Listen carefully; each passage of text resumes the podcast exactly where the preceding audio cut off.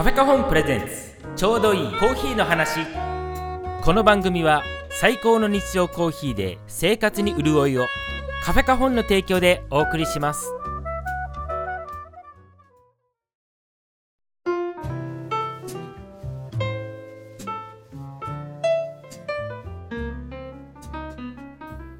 はい皆さんこんにちは。カフェカホンの平村です。カフェカホンプレゼンツ。ちょうどいいコーヒーの話。この番組はこれからコーヒーを始めたいという方または最近自分で入れ始めたという方に向けて始めたての頃に引っかかる小さな疑問を解決したりコーヒーに対するおすすめの考え方についてお話ししています。ぜひコーヒーを長く楽しむためのヒントを見つけていってください。というわけで第33回始めていきたいと思います。よろしくお願いします。えー、2月の真ん中に収録しております。えー、前回が末に撮って2月の頭に出したみたいな感じになっているのでまあ今ちょっとね月2回ペースっていうのにやや遅れ気味のペースで今年はお送りしておるんですが、えーちょうど今あのバレンタインデーが過ぎたところなんですよ。これ収録したところがね。で個人的に今年ってバレンタインデー存在感ありましたっていう感じの 気がしているんですけど皆さんどうですかね？僕あんまりあの日常的にテレビとかを見ないので例えば CM であったりとかあとはそのニュースの中で例えば百貨店でこういうフェアがそのチョコレートのフェアが行われてますって的なニュースが全く入ってこない人間なんですね 僕は。なのでうーん盛り上がってんのかなどうなのかなっていうのが全く実感のないまんまバレンタインデーが今年は過ぎていった感じがあったんですが。あれ？でもちょっと待って。もう終わっちゃったって気づかないまま終わっちゃったってことはあれ？あれ？今年1個ももらってまああのそれはほっといてですね。まあ過ぎたことは忘れましょう。であのーまあ今日はあのーちょっと長くなりそうなテーマなんでさっさと本題に行きたいと思います。今日の本題はこちら。第1回。中米出張振り返り。はい。えー今回はですねちょっと例えば前回がドリップバッグの実験をしたその報告だったりとかちょっとコーヒー的になかなか重ためなお話が続いた気がしたので今回ちょっと軽めにっていうふうに思いましてまああとはそのぶっちゃけネタがないっていう。なくはないんですけどあのーまあちょっとなんか重めにコーヒーの話する気分じゃないなっていう気がしたので今回は過去に中米出張に行った時の振り返りをちょっとお話ししてみようかななんて思いまして。でなんでかっていうとうちあのその初めて中米出張行った時の写真がお店の中に飾ってあるんですけどあの最近これどちらですかとか、まあ、食べたい聞かれるんですけどなんか今月に入ってからちょっと頻繁に聞かれるなと思って。でまあそういえばもうこの第1回の中米出張もだいぶ昔になっちゃったしちょっとこれ喋ってもいいかなと思いまして。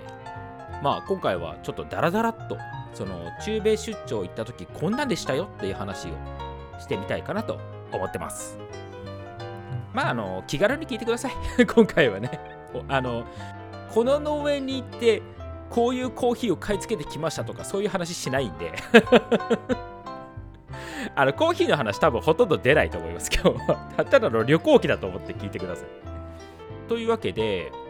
第1回の中米出張。でなんで第1回って言ってるかっていうと、まあ、コロナ前までに僕は計4回中米出張に行ってましてでそれの第1回が2016年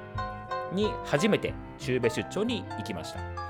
でもう本当にお店始める前からもう中米の農園を見に行きたいとはずっと思っていたのででこの時点でお店5年目だったんですよ。でもう前々からお店始めたらなかなか農園なんか見に行けないよとは言われていたんですけどまあ先に結果的にお店を始めてしまったのでまあなんぼのもんじゃいと思ってたんですけど本当に5年行けなかったっていう。でしかもこの5年目も結構無理やり行ったんでまあ大丈夫かなと思いながら行った覚えがありますがまあ腹くくって行ってきましたって感じですかね。でやっぱり初めての中米出張だったんで結構いろいろ覚えてはいるんですけどまあちょっと久しぶりに当時の写真をちょっとパラパラ見ながら振り返ってみようかなと今回は思ってます。でえっ、ー、とまず最初どうやって中米で行くの？っていうかまあその第1回どこ行ったの？って話ですね。で第1回はまずガテマラ。と最後に少しだけエルサルバドルっていう感じです。でそもそも中米ってどこなんですか？っていう話が、あのー、あったりするんですけど、まあ、中米ってのはアメリカ大陸の、まあ、真ん中もちろんそういう感じで書くからそうなんですけどアメリカがあります。でその下にメキシコがあります。でその下からが中米なんですっていう感じなんですけどえそんなとこなんかありましたっけ？ってやっぱ言われるんですよね。でまあ確かにあの日本の例えば学校の授業とかではなかなか取り上げられないですしで観光として選ぶ人もなかなかいないですしまあ話題にはねなかなか上がらないんですよ。ぶっちゃけこのエリアっていうのはね。だけどやっぱりその北米とあとまあ下の南米大陸まで行くとまたそれはそれで認識があると思うんですけどその間ってちゃんと陸地でつながってるんですよへその緒みたいな感じででその細くつながっているところがまあ中米と言われますね。であとはその島々カリブの島々も中米に含まれるんですけどまあそっちはちょっと僕ちょっと行けないというかまだ行けてないので行く予定も今んとこないんですけどまああの一応その陸地の方に行ってますと。でそこにはやっぱりこうコーヒー産地という意味では非常に重要なエリアでしてまあアメリカに近い方からガテマラそしてエルサルバドルホンジュラスがあってニカラグアでコスタリカで最後にパナマですねまあパナマはパナマ運河っていう形で社会の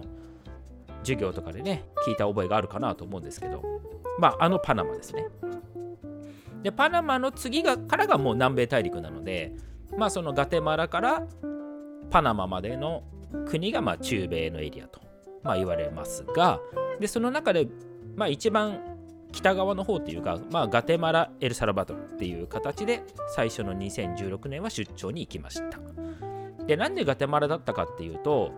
まあ、まずガテマラに行きたかったってのが、まあ、大 最大の理由で、やっぱガテマラのコーヒーが僕の中では、まあ、今でもですけど、やっぱ基準になってるというか、一番、まあ、好きな産地だったので、まあ、今のもそうですけど、まあ、なのでやっぱまずガテマラ行かないと話にならないなと思ったのでガテマラから行ったっていうのとあとはまあ初めてだったんでいきなり一人で行くのも怖いなっていうのもあって一応その時あの中米に行く予定があったまあ古い今となってはもうかなり古い あの付き合いになるまあ僕通ってたコーヒー屋さんがあってでその方がちょうど行くよそのタイミングで行くよっていうのでじゃあちょっとそれについていきますっていう形で最初は行ったんですね。でまあちょっと前振りが長くなっちゃいましたけどえっ、ー、とまあそれのガテマラエルサルバドルに行くんですが日本からは直行便がないんですよ中米って。で必ず乗り換えになります。で一番一般的な生き方日本からの生き方としては、まあ、やっぱりアメリカ乗り換えなのかなとは思うんですけど、まあ、やっぱりちょっと旅に慣れてる方というか、まあ、もう一個の選択肢として一応メキシコ乗り換えっていうのがあります。で僕は今まで4回行った時全部アメリカ乗り換えだったのでまあメキシコ乗り換えも一回やってみたいなと思っていてでやっぱすごいね楽らしいんですよメキシコ乗り換えって。アメリカは今やっぱすごいセキュリティ的な意味でもすごい厳しくてただの乗り換えなのにもう入国審査すごいめんどくさいんですよ。まあコロナ以降になって余計そうかもしれないんですけどまあコロナ以降はちょっと僕まだ行けてないのでそこはちょっと分かんないんですけどね。でまあ次行く時はちょっとメキシコ経由やってみようかなとは思ってるんですけどまあ今までは全部アメリカ経由で行ってます。でアメリカで乗り換えて中米行きの飛行機に乗るわけですけどまあこの時はガテマラ行きで行きました。まあそうですね。時間にするとまあ行きで乗り換えというかそのトランジットの時間が一番短いのとかで行って20時間ぐらいかかります。あの飛行機の成田から乗ったところからで20時間ですからね。ちなみに。なので家からっていうともっとかかりますからね。まあ大変ですよね。で逆？あの帰りはあの風向きの関係で向かい風になるんですよ多分。なので同じ乗り換えでをしたとしても帰りの方が長くなりがちですね。帰りはうーんと22時間とかになっちゃうのかな。なので、まあ、僕の中では向こうのホテルを出てから家に着くまでが24時間っていう感覚なのでもう本当にガチでかかります帰り。まあ普通に疲れますけどね。まあ特に帰まあでもまあ僕はそんなでもないかな。やっぱりアメリカ日本間のフライトが一番時間がかかるのでまあそこだけうまいことあのしのげればあとは大したことはないって感じなんですけど。まあそんなことがあってでまあその九段のコーヒー屋さんと一緒にガテマラ入りしたんですけどまあ夜の9時ぐらいに着いたのかな。でそれでえっ、とじゃあ翌日からって話だったんですけどもともとそのコーヒー屋さんと一緒に行動するつもりだったんですけど、まあ、そのコーヒー屋さんはコーヒー屋さんで別の予定があって打ち合わせをしていくにつれてどうも一緒に行動できなそうってことになって まあ最終的にはじゃあもう別々でみたいな感じになってしまいえっ、と行くのはガテマラまで行くのは一緒に行ったんですけどもう翌朝から別行動で完全一人行動になってました。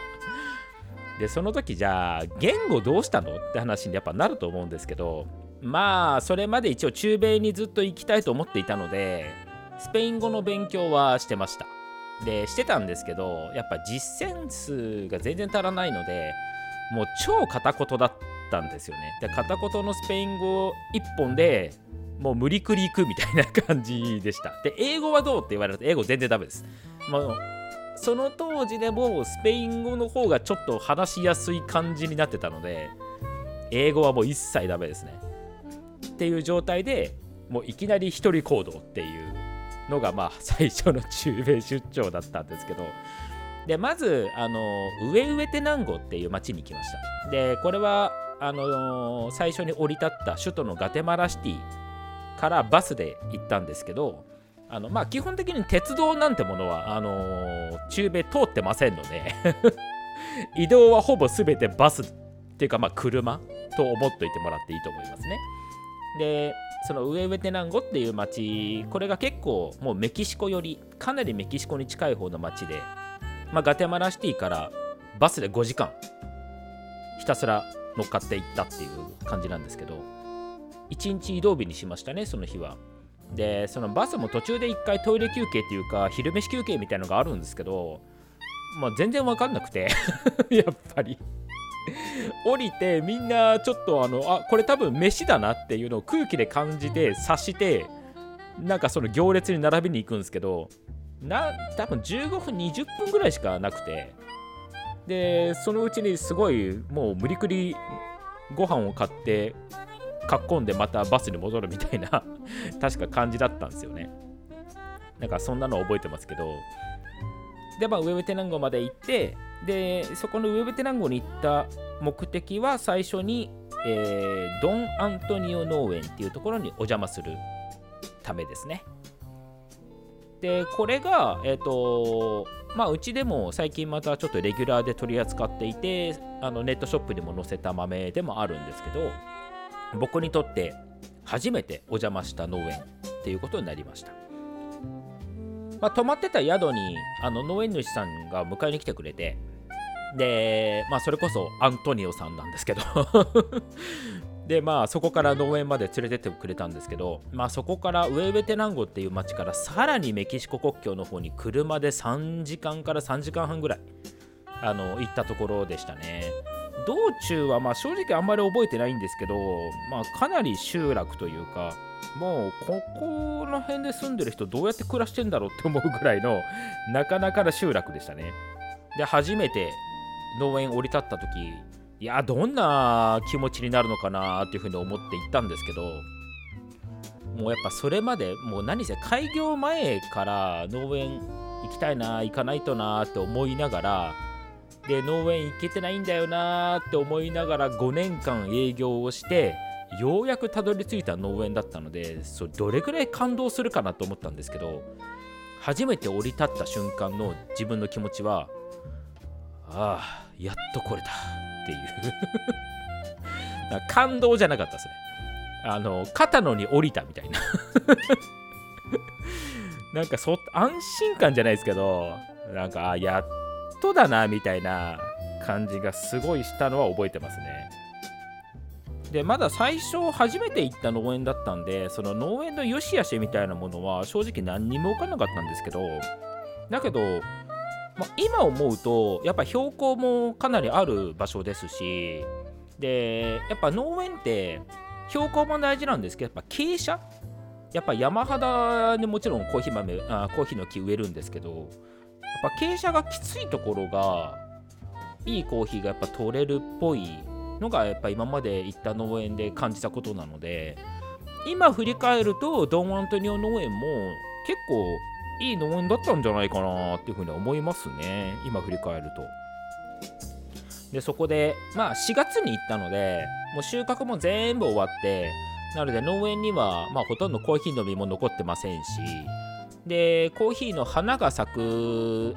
直前ぐらいだったのでまあ花も咲いてないしっていうことでまあ本当に行っただけみたいな感じにはなっちゃってるんですけどまあそれでも本当に十分でしたね。もう行くっていうただそれがメインの目的だったのでもうそれだけでもう十分っていう感じでしたね。でまあアントニオさんにちょっと農園を紹介してもらって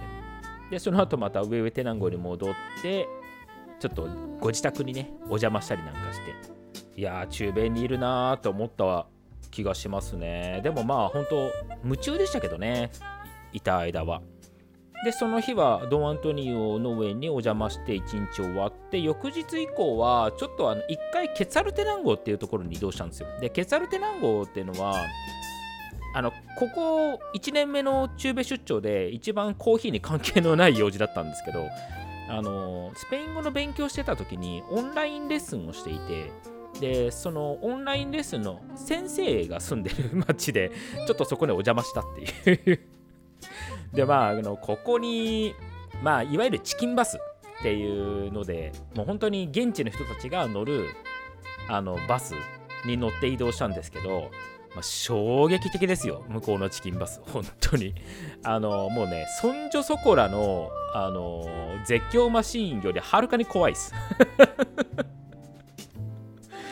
もうほんと怖かったなあのチキンバスは。でもうにどれぐらい乗ったんだろうな。1時間半か2時間ぐらい乗ってたんじゃないですかね。で乗ってたんですけどもうその間中ずっとほぼ絶叫マシン状態の運転されて。いやもう頼むから山から落ちるなよっていう風に思ってたんですけどでまあぶっちゃけでもそういう事故は結構あるらしいっていう。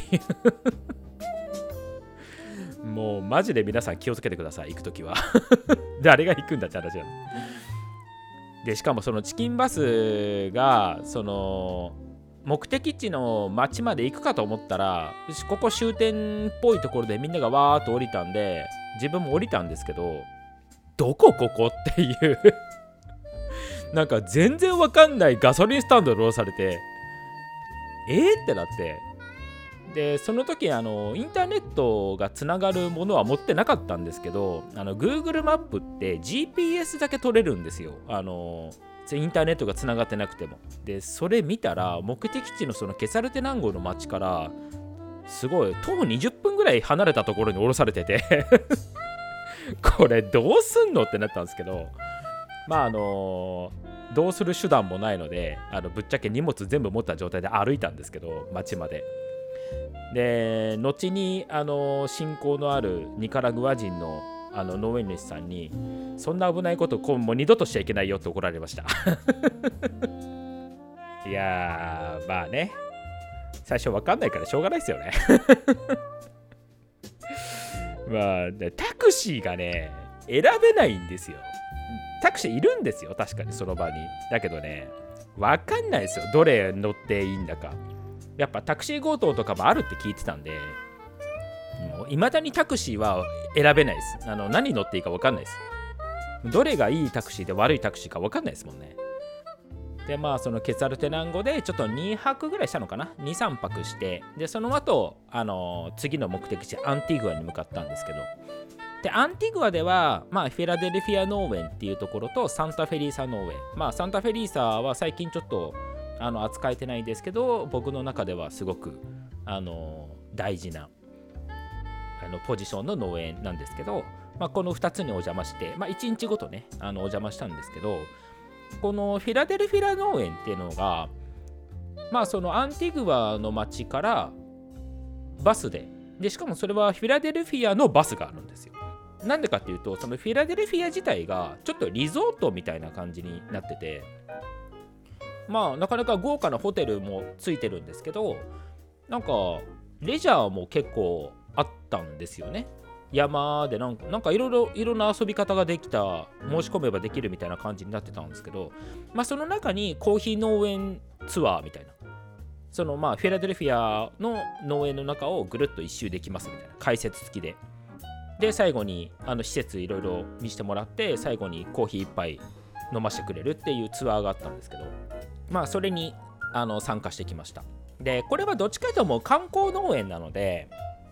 あちゃんと見れますけどね。ちゃんと見れますけど観光農園なのであの誰でも行けます。今ちょっと今最近わかんどうなってるか全く分かんないんですけど当時は結構行けてあの全然観光目的で行って大丈夫なのでもうちょっと一回コーヒー農園どういうとこか見てみたい。行ってみたいっていう方はこのフィラデルフィアはすごくおすすめっていうか行きやすいですね。特にその農園側とやり取りしなくてもいいしまあこれを聞いてる中でどれだけ農園に行きたいと思ってる人がいるかっていう問題はあるんですけど あのアンティグア自体があの世界遺産であの観光名所なので観光地なので有名な。なので本当ガテマラまで行ってでガテマラシティ首都のガテマラシティからアンティグアはバスでうんどれぐらいだっけな？2時間半か3時間ぐらいは走るんですけどまあでもあのすごくもう大体みんな目的地アンティグアみたいなガテマラ行く時は。なので、まあ、バスいくらでも走ってるんでまあそれに乗っかっていけばっていう感じなんですけどね。でアンティグアまで行けば、まあ、あとはフィラデルフィアはすぐそこなので、まあ、歩くのダメですけど、まあ、バスゃんとそういう送迎バスみたいなのがあの軍用トラックなんですけど 軍用トラックが迎えに来てくれるんで、まあ、それに乗っかっていけば農園までは行けますよっていう。で帰りもその軍用バスに乗ればアンティグアに帰ってこれるので、まあ、農園行きたいとか中米感味わいたかったらまず最初はアンティグアはめちゃくちゃおすすめですね。行きやすいですよすごく。でサンタフェリーサはこのアンティグアからちょっと1時間半とかちょっと車で移動したアカテランゴっていう地域にある農園でで当時僕も、えーと、販売していたことがあって、まあ、とにかくやっぱ販売したことのある豆の農園を見に行きたいっていうのがやっぱりあったので、まあ、サンタフェリーサーとなんとか連絡を取って迎えに来てもらって行ってきましたっていう感じですね。でここは本当に結構じっくり農園見れたんですけど、まあ、ここで感じたのはあのーサンタフェリーサの農園主さんがめちゃめちゃ情熱的っていう。もうコーヒーに対する情熱がすごくて。であと品質管理というかそのいいコーヒー作るっていう意識がめちゃめちゃ高い農園ですね。で僕がお邪魔した翌年翌々年にそのコーヒー豆の品評会であるカップオブエクセレンスっていうのがあるんですけど、まあ、通称 COE って呼ばれてるんですがでここで2年連続で準優勝優勝ってして一気に価値が上がった農園ですね。で今は日本ではあんまり見かけないんですけどもう台湾とか特に韓国とかですごい買われてるみたいです。で僕の中でもやっぱりすごくお手本になったというかあのあやっぱり品質に対するこう考え方というかねでやっぱ生豆作る側でもこういう生産者さんがいるんだなってことはすごく参考になったというか今でもやっぱり頭の片隅というか常に意識してあのサンタフェリーサの農園主さんたちにこう恥ずかしくないコーヒー屋でありたいなとは今でも思いますけどね。でこの農園お邪魔した時にあの今度あでこの農園サンタフェリーサは今でもそうなんですけどあの自分のとこの豆を売るためのオークションっていうのをやっていてでこの当時ももうやってたんですよ。2016年段階で。で今度そのオークションに出すコーヒーのカッピングするからよかったら来ない？って誘われてああそれはぜひ行きたいって言ってで予定を変更して本当はもうそのサンタフェリーサ行った後すぐエルサルバドルに移動する予定だったんですけどまあちょっと延泊してで 2, 2日ぐらい延ばしてであのそのカッピングに参加させてもらうことにしたんですけどまあその間に風邪ひいちゃいましたね。いやーそのカッピング今でも覚えてますけどいやー風邪ひいてねもうろくに味が取れなかったんですけどまあでもそこでどこでやるのかなと思ったらまあなんかそこはガテマラシティからもうちょっとエルサルバドル寄りにそのカッピング専門のあの方の会社があってオフィスがあってそこでやったんですけどでまああの迎えに来てくれてそこに移動したんですけどまあ風邪ひいちゃってましてねせっかくいいコーヒーだらけだったのに半分ぐらいしか楽しめてなかったんじゃないかなと思うんですけどねその悔しさだけは未だに残ってますね。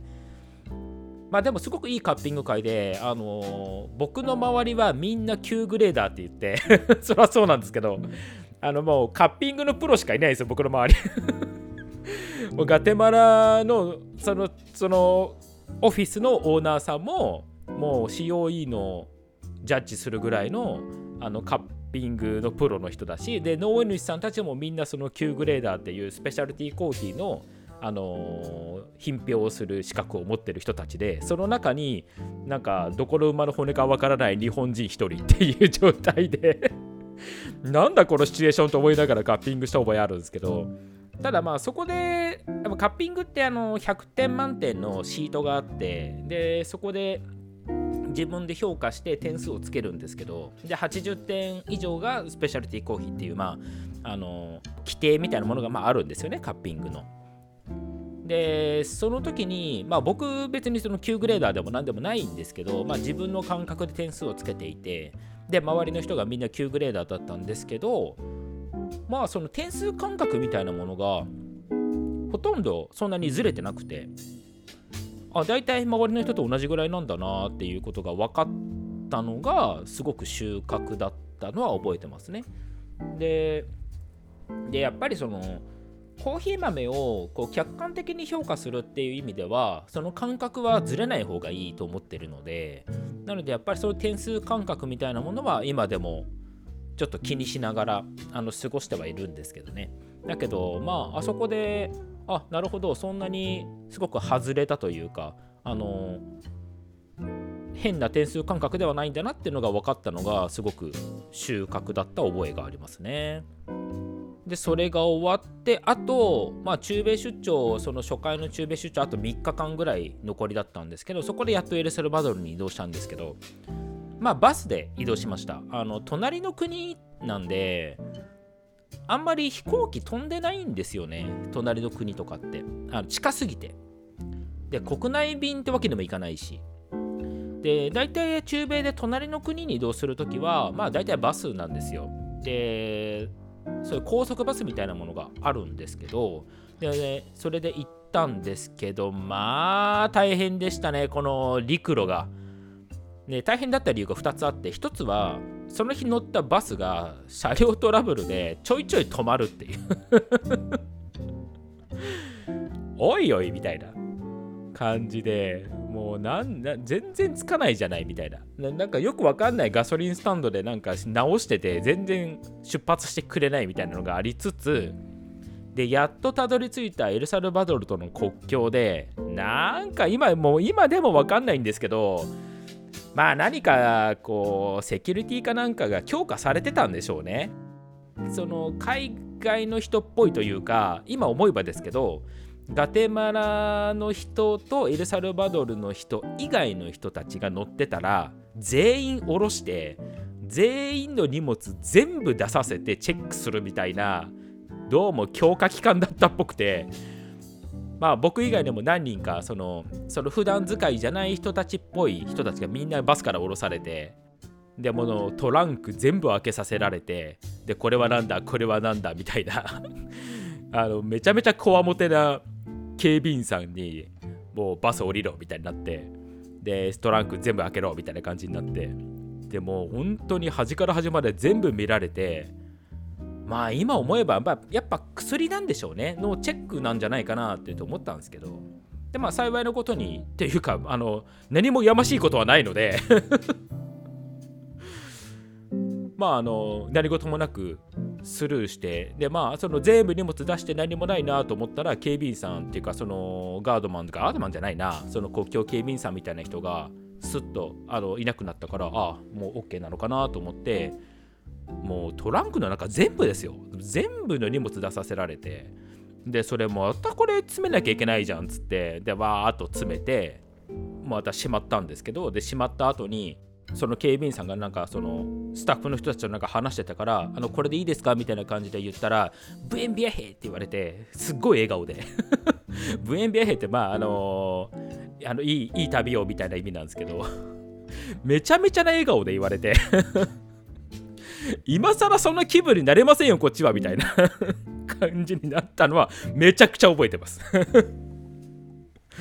いやー陸路怖いわーって思ったまあエピソードですね、まあ、こんなことあるんだなって。でそれあの周りの人とかにその陸路やったことある人にその話してもいやそんなことなったことありませんよとか陸路なんか超楽勝ですよとかってみんな言うんですけどいやー僕はねあの陸路何回かやったことありますけど全敗ですね。必ず何か起きてますからね。まあそんな怖い陸路っていうのがありつつのえー、エルサルバドル行ってからはもうあんまり日にちがなかったのでその翌日にあのー、もうその時エルサルバドルの国内でその品評会みたいなのがあってでそこで優勝した農園にみんなで行くっていうあの予定があってそこにちょっと便乗させてもらったっていう。でその時の写真が、えっと、お店の中に飾ってあるんですよ。すごい長い振りだった気がしますけどでまあその写真をやっぱり目に入って皆さんがおねあのいらっしゃる方があのこれどちらなんですか？とかねあの話をしていやそれエルサエルサルバドルなんですよとかっつってで初めて行った時の写真でとかいう話をなんか今月結構する機会が多いんで、まあ、今回ちょっとこんな話をしてますけどね。まあちょっと振り返ってみるのもいいかなと思いましてね。でそのエルサルバドルの優勝した農園に行った時に、まあ、これで僕自身4つ目の農園になるのかな。で、まあ、ガテマラ以外の農園としては初めてになるんですけどやっぱりあのー、いろんな農園行ってみて思ったのはやっぱ品質の高いコーヒーを作る農園って綺麗ですもうめちゃくちゃ綺麗。例えば歩きやすかったりとかでゴミ全然落ちてないとか草生えてないとかなんかねとにかく整ってるって感じがすごいするんですよ。でなんかこう居心地がいいというか。でそれはその時にそのエルサルバドルのその優勝した農園に行った時にああそういうもんなのかなっていうふうにおぼろげに思ったんですけど、まあ、このその後4合計4回中米出張行っていろんな農園を見た時にそれはね共通してますね。やっぱりいい農園その品質の高いコーヒーを作る農園はやっぱ管理が行き届いてるんですよ。なのでまあ僕も今農園行く時とかそういうところはそういう時にはあのー、どれだけ綺麗かっていうのもなんか変ですけどやっぱそう雰囲気はすごく見ますね。なのでそこのコーヒー飲んでなくてももうそういう管理されてるな綺麗だなっていう農園はその後カッピングした時にあやっぱめちゃくちゃ美味しいわっていうことが多いですね。まあそれが最後でで翌日は最終日だったんですけどあのーまあ、また別の農園主さんが迎えに来てくれてビーチに行って終わったと。なんか別荘みたいのがあるみたいでなんかエルサルバドルの海に入ったんですけど波めちゃめちゃ強かったですよ。波が高くはないな。えっ、ー、と高くあーでもちょっと高かったのかな。でもめちゃめちゃ印象的だったのは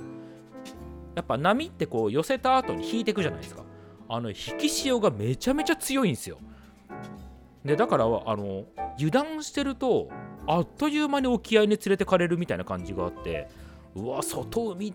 ていうかこっちの海ってこういう感じなんだなって思った覚えがめちゃくちゃありますね。やっぱ違うんだなと思いましたね。でその農園主さんのご自宅に最後あのお邪魔してコーヒーを出してもらったんですけどめちゃめちゃ美味しかった。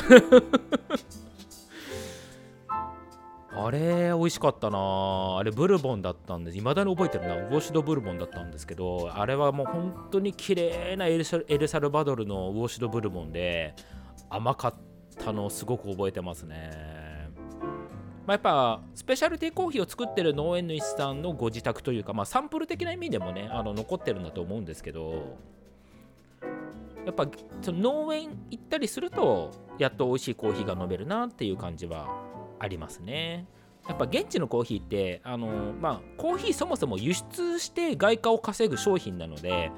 いいコーヒーっていうのは国内流通しないんですよ基本的に。あの外に出ちゃうんで。で国内で消費されるのはやっぱり B 級品っていうのがまあ定例っていうか定説ですね。なので現地で飲むコーヒーはブラックではなかなか飲まなくて特にその自宅で飲むコーヒーとかそういう普段使いのコーヒーはそもそもこういうあのペーパードリップとかしないですしもう本当に鍋とかで煮詰めてで煮出したコーヒーに砂糖を入れてガッと飲むみたいな飲み方しますね向こうでは。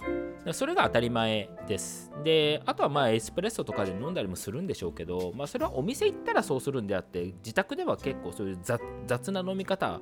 するのでやっぱり生産国だから現地行ったらさぞかし美味しいコーヒーが飲めるだろうって思うと実はそうじゃないっていうのがまあまあ他もあるあるですけどね。だけど、まあ、コーヒーなんかもやっぱそうでしたね。という感じで現地滞在は終了してでまたアメリカ経由で帰ってきたんですけど、まあ、最後のあのー、アメリカから日本に帰ってくる時の飛行機がめちゃくちゃガラガラで もう本当にどこでも寝て帰れますみたいな感じだったんでもうあの座席4人分ぐらい使って横になって帰ってきたっていう覚えが 最後あってあのすごく快適に帰ってきたな帰りっていう記憶があって終わったというのがまあ初回の2016年の中米出張ですね。やっぱ最初なんでまあいろいろ覚えてるのとやっぱ覚えてることってトラブル絡みなんですよね。エピソード記憶なんでどうしても。やっぱ初回は何かといろいろあるんでまあこれでもまだ喋ってない小ネタたくさんあるんですけどまあでもやっぱ初回はやっぱいろいろあったなとは思いますけどね。でも他の3回がじゃあもっと平和に過ごせたかっていうと意外とそうでもないのでやっぱ1回行くとやっぱいろいろありますよね。でもまあそれが旅の醍醐味なんでしょうねっていう。でまあ一応中米出張っていうかまあ仕事で行ってるのであんまりこう自分としては浮かれた気分ではないというかちゃんと得るものを得て帰ってきたいなと思いながら行くので結構ピリピリするんですけどまあでもやっぱりコロナにコロナ始まってからちょっと行けてないのでねで今年もちょっと行く予定がないのでまた来年あたりちょっと次の第5回を狙ってますよという感じでしょうか。で、これ以降、第2回以降はまた気が向いた時に喋ります。ちょっとこの1回目はやっぱりネタが多すぎてめちゃめちゃ長くなっちゃったので、まあ 2, 2回目以降はもうちょっと短く、短い話になると思うんですけど、まあこういう、こんな感じでしたよっていう、こんな感じになっていくんですよっていう、まあちょっとね雑談になればなと思って今回はこんなお話をしてみました今回は以上ですこの番組では聞いてみたいコーヒーに関する素朴な疑問を募集しています。宛先はラジオアットマークカフェカホン .jp ラジオアットマークカフェカホン .jp ちょうどいいコーヒーの話宛てにお願いします。Spotify でこのポッドキャストをお聞きの方はコメントを残せるように質問みたいなものを置いてありますのでそちらに書いていただいても結構です。お待ちしています。では皆さん良きコーヒーライフをお楽しみください。それではまた次回。カフェカホンプレゼンツ。ちょうどいいコーヒーの話。この番組は最高の日常コーヒーで生活に潤いをカフェカホンの提供でお送りしました。